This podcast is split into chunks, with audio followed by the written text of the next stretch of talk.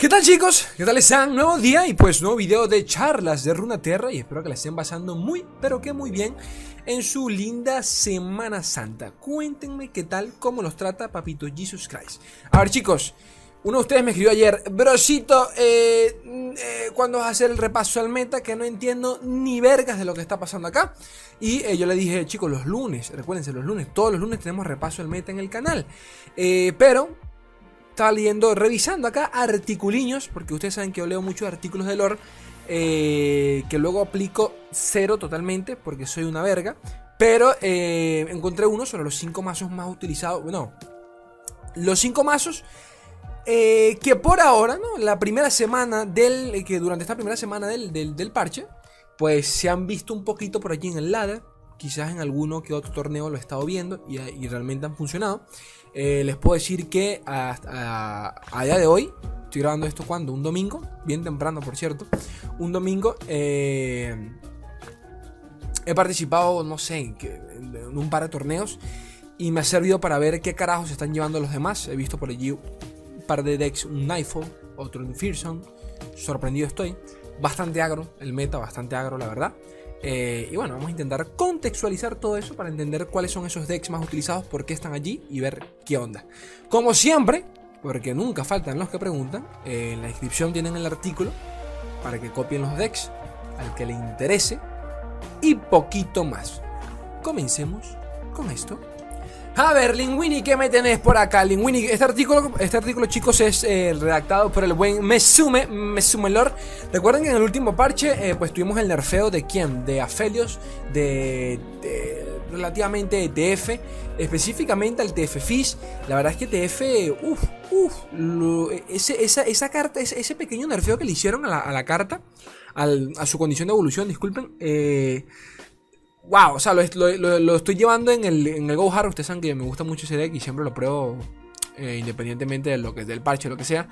Pero eh, no, me cuesta. O sea, me cuesta siempre, coño, loco. Siempre estoy en una carta a evolucionarlo, me lo matan, me lo bajan y me quiero cortar las bolas. Pero bueno, eh, Aphelios, pues viene de parte de Targón. Recuerden bien el nerfeo que le hicieron a sus armas lunares. Y al TF Fizz, y como nerfearon al TF y de paso nerfearon al pez burbuja, pues se vio también reducido. Curiosamente hablando, el deck sigue teniendo un buen win rate, la recalcada concha de su hermana. Esto es normal porque desaparecen sus counters principales y por ende, pues podemos ver eh, por allí este un poquito más de posibilidad de, que funcione el deck, ¿no? Lo mismo le pasaba, por ejemplo, al Gohar cuando nerfearon al Gohar, curiosamente hablando, yo fui uno de esos que lo utilizó a pesar del nerfeo y funcionaba mejor que antes porque ya no estaban los counters. Es una cosa de locos. Pero bueno, Número uno tenemos al Lulu Chen, que ya lo habrán visto un montonaco de veces por allí. Este, yo mismo lo estaba viendo en, torneos. Eh, Lulu Chen, eh, la mecánica de este deck, por si alguno se lo pregunta, es básicamente igual que los Scouts. ¿En qué sentido? Por lo general no, sueles, no, no, no quieres defender con este deck. Es, muy ofensivo, bastante ofensivo. Y abusas, quieres abusar es del rally, ¿de acuerdo? Si no me equivoco y estoy contando acá, hay 5 rally en este deck. Eh, dos, preparar dos Persecución Implacable, el hechizo Lucian, y dos Golden Age o Aegis, de puta idea, qué mal inglés, güey.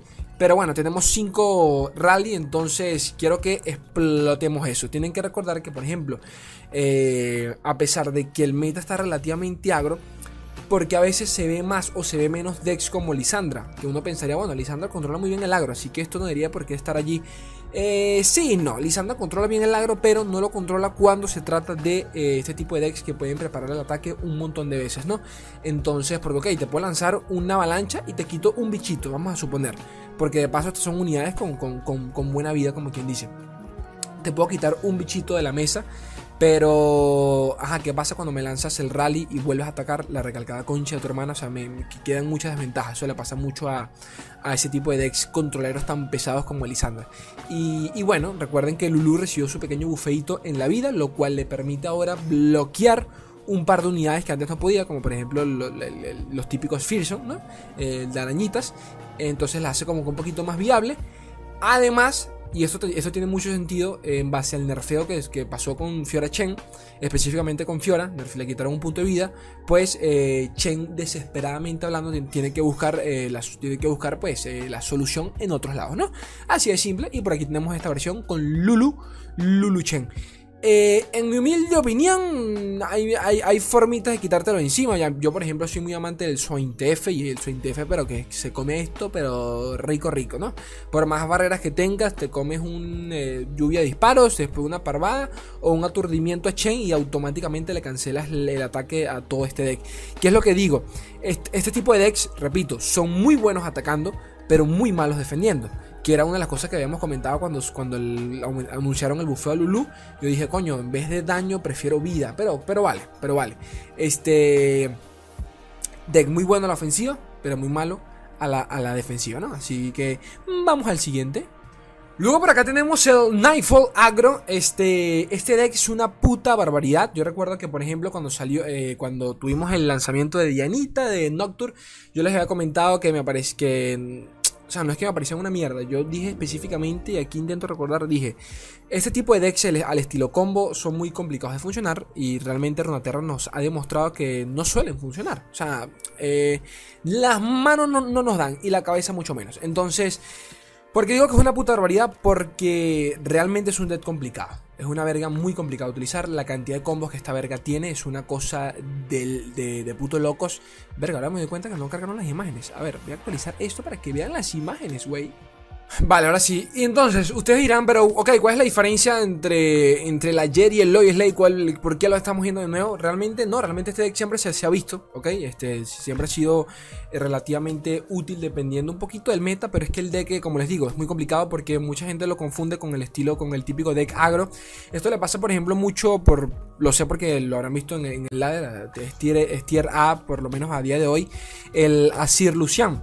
Este, eso no es un deck agro, tienen que entenderlo, a pesar de que la mecánica sí es agro porque ganas a punta de, infligir daño por, tus unidades directamente eh, y son unidades relativamente baratas, el estilo de juego no le pertenece al de deck convencional como lo puede ser el de las arañitas, en donde básicamente tienes una curva de puta madre, bajas esa mierda a lo random e intentas ganar la partida lo más pronto posible.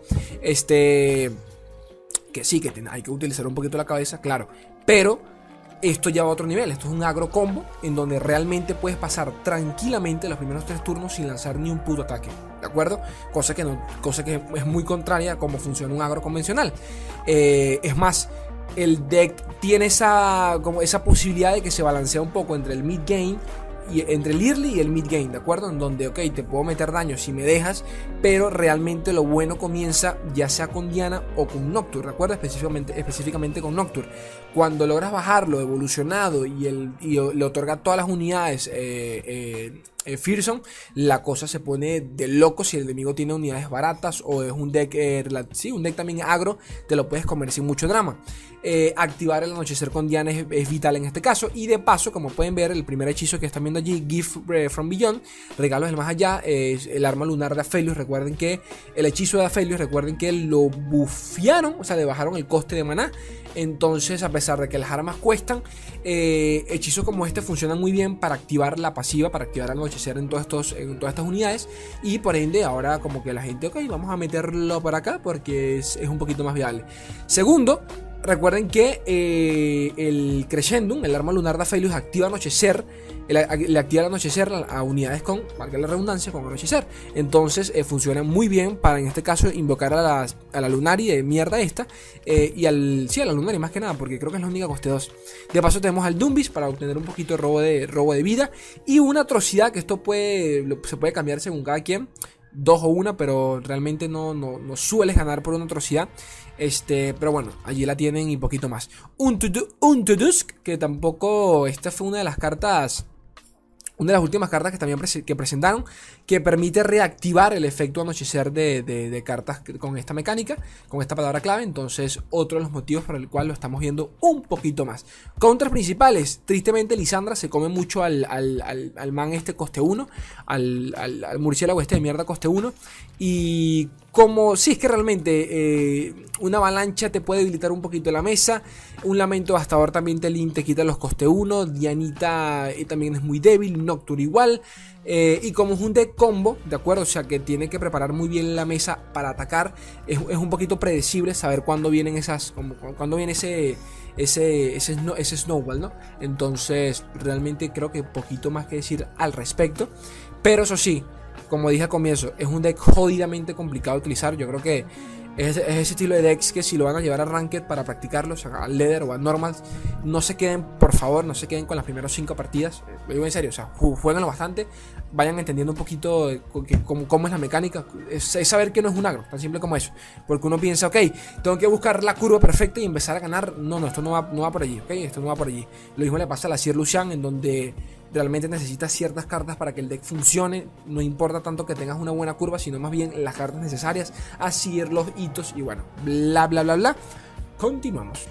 Por acá tenemos, eh, hablando del, del, diablo, tenemos a la Sir Draven Darius a verga, Noxious Burn Fit, featuring Asir. Este vendría a ser un Burn agro, entre comillas, eh, que gira en torno al Asir, ¿de acuerdo? Esto es un poquito, a pesar de que es un deck bastante agro en, todo el sentido. Esto sí es un deck agro como tal. Eh, digamos que se le puede jugar un poquito más pausado. O sea, pasa que coño, yo suelo decir mucho que tenemos el agro convencional de toda la vida como el Spiders, en donde es ir a saco sin más. Pero eh, en, todo, en todos estos decks, por lo general, existen ciertos combitos. Por ejemplo, en el Spiders tenemos el, lo que vendría a ser el, el, el para redundancia, la mecánica de, de, Ellis y evolucionarla. Entonces, dependiendo del Mulligan, siempre podemos, eh, si vemos que tenemos a Ellis y tenemos un par de arañitas, tenemos que pensar cuántas, tenemos que pensar cuándo realmente es viable sacrificar a Ellis. Porque, por ejemplo, Capaz, si no ataco este turno y mantengo a Ellis viva y mantengo un par de mis arañitas, logro evolucionarla y en el siguiente puedo hacer un buen OTK. Entonces, sigue siendo un degagro eh, en todo el sentido de la palabra, es cierto, pero al mismo tiempo, pues tenemos estos, estos mini combitos que pueden marcar la diferencia en, eh, en partidas, ¿de acuerdo? Entonces, dicho eso, quiero que entiendan de que a pesar de que este también es un deck bastante agro en todo el sentido, tenemos por allí eh, una de las nuevas cartas de la de, la, de Churima, la Ring Runner, Ring, Runner. ¿Y qué más tenemos por acá? Que no estoy viendo. Ah, bueno, el, la el, el primer hechizo que están viendo de este lado, del lado derecho, que eh, básicamente nos permite robar carticas y al mismo tiempo infligir daño, drenar, mejor dicho, drenar daño del nexo del enemigo. Entonces, de allí que el mazo, de allí que el mazo se llame Noxus Burn, porque básicamente lo que quieres es pasar daño por encima de tus unidades, eh, ya sea por ejemplo con la con la coste 2, la, la ¿cómo se llama? La, ay, se me olvidaron los nombres en español, la recalcada concha de la lora, la Ay, Dios mío, la bueno, la coste 2, la Imperial Dominations, que no me acuerdo en español ahora cómo se llama. Eh, tenemos el Legionario Granadero, exactamente igual. Eh, el bufeo del, retaguardia del Legionario, creo, creo, que se llamaba. Este, lo bufearon, le pusieron un punto de vida, tal y como, como estaba antes, si no me equivoco. Que bueno, bufo realmente no lo es del todo porque al final del día eh, es una unidad que no defiende, sino que más bien ataca y, y poquito más. Pero ese punto de vida extra pues le permite un poquito como que surfear entre estas unidades que solo tienen un punto de daño. Y, realmente poquito más. Ahora, ¿por qué digo, por qué mencioné el temita de los combos? Porque tenemos a la, a la, corredora esta de las ruinas y de paso tenemos al Capitán Farrón. Una, una sola copia, ¿de acuerdo? Una copia. Es por si, por si de casualidad llegamos a late, cosa que no debería pasar con este deck. Es más, la única unidad relativamente de mid game que tenemos es Asir, ¿de acuerdo? Porque dependiendo de la partida, yo no bajaría Sir turno 3, ¿de acuerdo? Lo bajaría un poquito, un poquito después. Lo bajaría, por ejemplo, en ronda de defensa, no en ronda de ataque. Pero como digo, depende mucho de, tu mul, de tu, de tu curva y poquito más de lo que tengas. Hechizo de sobra tenemos para cerrar la partida. 3 eh, diezmares y 3 fervor noxianos. Así que yo creo que este es el, este es el tipo de decks que yo recomendaría que, utilicen si lo que si están un poquito estancados allí en el, en el ladder, ¿no? Estoy en oro, slay, platino, lo que sea, eh, y quiero salir de esto rapidito. Estos son el tipo de decks que son, son eso. Partidas cortas, rápidas, sencillas y poquito más. Y ahora sí, tenemos el que tanto mencioné, que es el Asir Lucian de verga, que me aparece a mí, Dios mío, necesito cuatro manos para jugar esta verga. Porque es que la cantidad, ya, esto, o sea, ya este, ya, es, ya este es el estilo de decks que yo siempre digo, hay que conocer más lo que tenemos enfrente que hasta el propio deck en cuestión. ¿En qué sentido? Hay que saber muy bien que, contra qué tipo de combos estamos jugando, cuáles son las jugadas que el man puede lanzar para nosotros surfear alrededor de eso y poder obtener la victoria. ¿Por qué? Tenemos demasiado rally. Aquí tenemos, si no me equivoco, eh, eh el 3 es. Ay, su madre, el hechizo de Lucian. Tres copias de él. Tenemos Cataclismo, dos copias de Cataclismo. Que Cataclismo utilizado con las cartas correctas significa otro preparar el ataque. ¿En qué sentido? Recuerden que Cataclismo eh, nos da una ficha de ataque gratis. O sea, ataca un aliado con un enemigo. Pero por ejemplo, si el, si el aliado con el que estamos atacando, que, seleccionamos, es el Grisel Ranger, el coste 4 con, con, con, con Scouts, eh, este automáticamente nos da la segunda ficha de ataque y podemos atacar de nuevo, valga la redundancia, en ronda de defensa, la recalcada concha de tu hermana. Dicho eso, quiero que entiendan de que la cantidad de combos, hijos de puta, que este deck tiene es una barbaridad. Tal cual, todo lo que acabo de decir del Nightfall, el primer deck del que hablamos, se aplica exactamente acá. Eh, volvió al meta. Eh, Lisandra por allí se la está viendo por el exceso de agro. Pero este estilo de decks con demasiado rally, sencillamente se, se los come. Al Lee esto se lo come así, pero rico, rico Puerto Rico. Pero como digo, es una cosa de que el Mulligan te tiene que salir relativamente bien. No es un degagro, como les digo, no se juega como un degagro, es un combo, o sea que aquí tienes que buscar las cartas, tienes que buscar a la Sir, el Lucian, el Lucian evolucionado es una puta barbaridad y evolucionarlo en este mazo es la cosa más sencilla del mundo. Tienen que tener en cuenta que tenemos eh, el estrado, el emperador este de mierda, el tres hitos de tres copias de este hito, de paso tenemos a, la Sir y con, con solo con el hito y con el Asir ya serían dos soldados que, que invocaríamos cada vez que ataquemos. Bien utilizado, Evolucionar a Lucian es la cosa más sencilla del mundo. Es más, solo con este deck podemos evolucionar a Lucian en una sola ronda. Bien enfocado. ¿De acuerdo? Bien enfocado, Lucian puede evolucionar en una sola ronda. Si el enemigo no tiene de alguna forma u otra eh, removals directos para quitarse a Lucian o a la Sir, este deck es un snowball, pero increíble. O sea, usted no tiene ni puta idea de cuántas partidas he tenido el machete hasta la garganta y solo porque tengo dos preparar el ataque o un rally en el momento exacto, le remonto la partida en una puta ronda. Pero como digo, es un deck pero para cagarte encima por la cantidad de combos que tienes. Es de verdad, hay que, hay que saberlo utilizar. Al igual que el, que el de, que el de. No se dejen engañar por, por, las primeras partidas. O sea, eh, no, es no, es que yo sepa usarlo en ningún sentido. Solo, solo les digo que si no les está funcionando a la primera, es por ustedes, no es por el deck, sencillamente un poquito de paciencia. Eh, tenemos a Citre de Bolt, que es básicamente la unidad más pesadita que tenemos acá en el deck. Eh, Citre de paso le otorga Fearson y bufea a los soldados de Asir, a los soldados de arena. Entonces ya, ya, ya no es solo parar a Citre, sino que tienes que también parar a los soldados y los soldados son endebles, entonces al enemigo no le sale a cuenta. Es una puta locura lo que, lo que se puede hacer con este deck. Yo personalmente lo recomiendo bastante. Eh, eh, eh, Bright, Steel Protector es la única carta que por allí podemos utilizarla para defender a Lucian.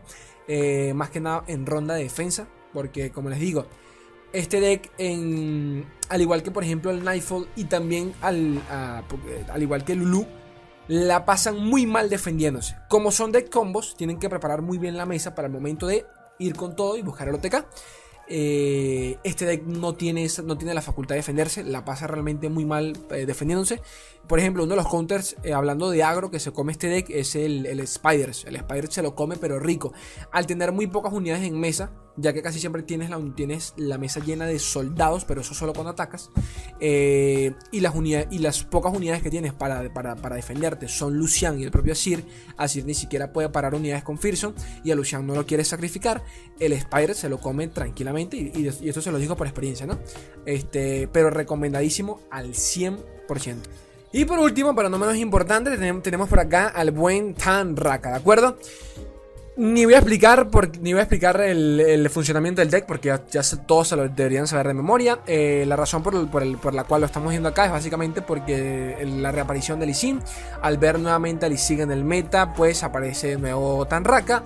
Eh, la cosa no termina allí, al ver muchísimo agro, es súper obvio ¿no? que, que Tanraka aparece por acá, ya que ellos se benefician de que las unidades se, mantengan atacando, ¿no? de que el enemigo se mantenga atacando para ellos poder curarse. ¿no? Entonces, la cosa es simple, al haber agro, Tanraka reaparece.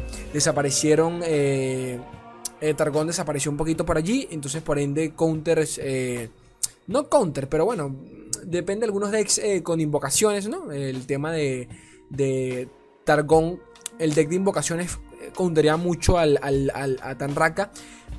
Porque primero logras bajarte al hito y el hito es casi que la win condition principal de este deck. Y segundo, por los aniquilares podías quitarte encima a Sorakita o a Tankensh sin mucho problema, ¿no? Y realmente, poquito más que decir por este lado, porque realmente ya este deck ustedes lo conocen bastante, pero como les digo, a exceso de agro, Tanraka funciona sin mucho drama. Y realmente poquito más que decir, gente bella. No alarguemos esto mucho más. Ya me comentarán ustedes qué tal, cómo les parece este, esta primera semana del meta. Como siempre, mañana vamos a tener el video repasándolo a ver qué onda. Y, y pues eso, chicos. Likeazo, suscríbanse. Yo los quiero un mundo. Sí, se me ofició la cámara por lo que veo. y poquito más. Un beso, gente bella. Adiós.